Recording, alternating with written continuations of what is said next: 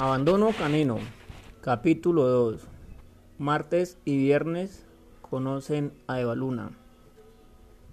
Mira, hermanito, esa perrita engreída que llegó, ¿de dónde será?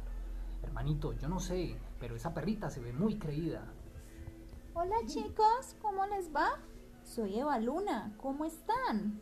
¿Quién eres? ¿De dónde saliste tú? Hola, yo vengo de un centro de entrenamiento canino, de donde fui expulsada porque me obligaban a ser una perrita que no amara a los humanos, a lo cual me negué. Niños, ¿ya, cono ¿ya vieron la nueva integrante de la familia?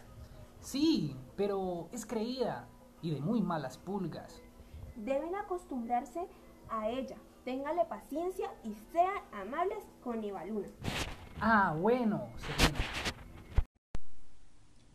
Capítulo 3. Abandono canino.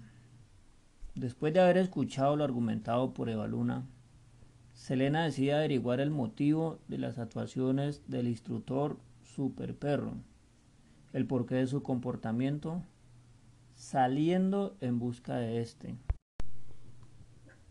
Hola, buenas tardes, señor Super Perro. ¿Cómo está? ¿Usted quién es? ¿Qué necesita? ¿Cómo sabe mi nombre? ¿Para qué me busca? Hola, me llamo Selena. Yo recogí a Baluna de la calle cuando fue expulsada por usted de este centro canino.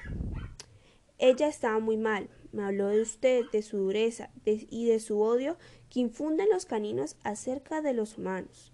Y quisiera saber el por qué, su actitud, por qué su forma de ser.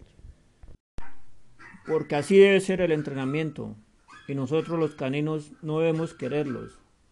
Ellos nos abandonan y nos tiran a la calle, nos maltratan y no les importa nuestro amor y lealtad hacia ellos. Por eso deben de ser odiados y agredidos por nosotros.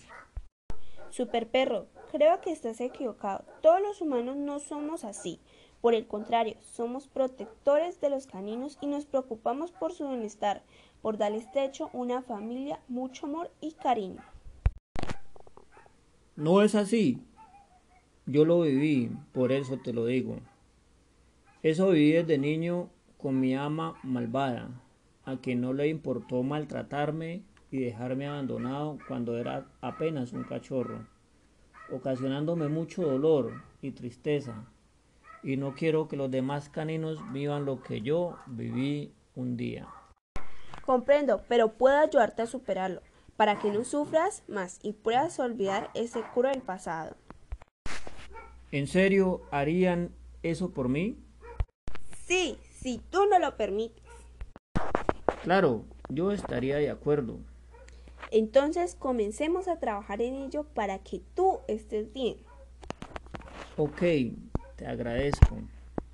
Selena se retira del centro canino y a partir de ese momento inicia la búsqueda de una ayuda profesional que permita determinar la afección de, la de superperro y mejorar su condición emocional y afectiva.